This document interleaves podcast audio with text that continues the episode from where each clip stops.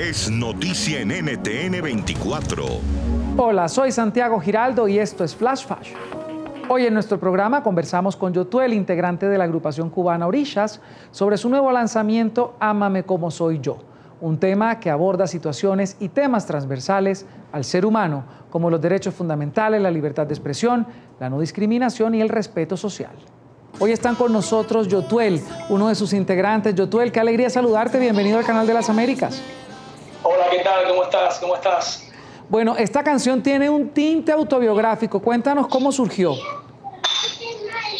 Bueno, mira, esta canción eh, surge de, otra canción que, que, que anteriormente, que se llama Ojalá Pase, una canción en la cual estábamos eh, eh, contando una vez más la realidad en la, que, en la que vive el pueblo cubano y a raíz de esta canción, pues bueno, el régimen se la tomó mal, intentando buscar los calificativos para la banda. Y todo esto en vez de, generarnos odio, de generarnos eh, discrepancia, nos llenaron más de amor para, para exigir la, con esta canción eh, lo que es la libertad de expresión, la libertad de, del diferente, esa libertad de, aceptarnos como somos con nuestras diferencias, pero válidos eh, e importantes en, el, contexto en que vivimos. Entonces habla de eso, habla de esa libertad, esa, esa gana de, de, decir aquí estoy, aunque, aunque, aunque sea diferente, pero aquí estoy.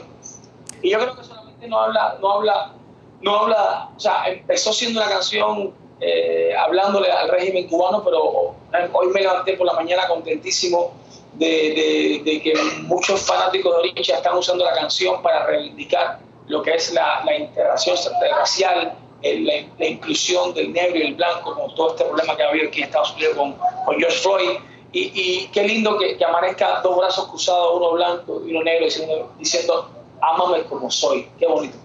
Oye, Llámame como soy, además contó con la colaboración de la cantautora Beatriz Luengo y el violinista libanés Malikian. Son dos genios de la música. ¿Eso qué significa para ustedes como artistas unirse frente a estos dos personajes también tan grandes de la música?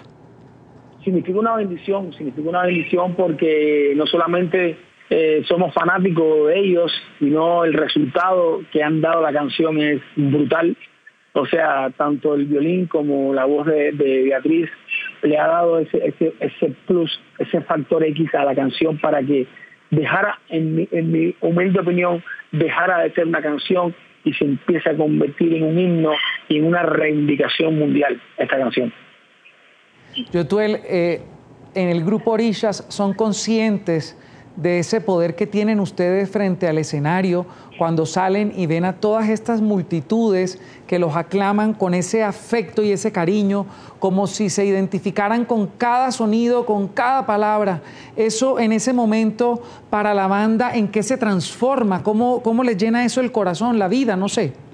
Pues mira, eh, para nosotros eh, los fanáticos de Oricha no son fanáticos, son realmente parte de la familia sienten, padecen, han usado las canciones en su vida como referentes en un momento triste o un momento alegre. Yo siento que el fanático de Dicha es un fanático real, real de la letra, de lo que decimos, de, nuestro compromiso, de nuestra, de nuestra mentalidad de, humanidad. Entonces, para nosotros estar frente a ellos y, cantar y que ellos sientan y que sintamos ese calor humano inmenso, esa gente llorando, esa gente pidiendo a grito las canciones que le han cambiado la vida, para nosotros es una bendición.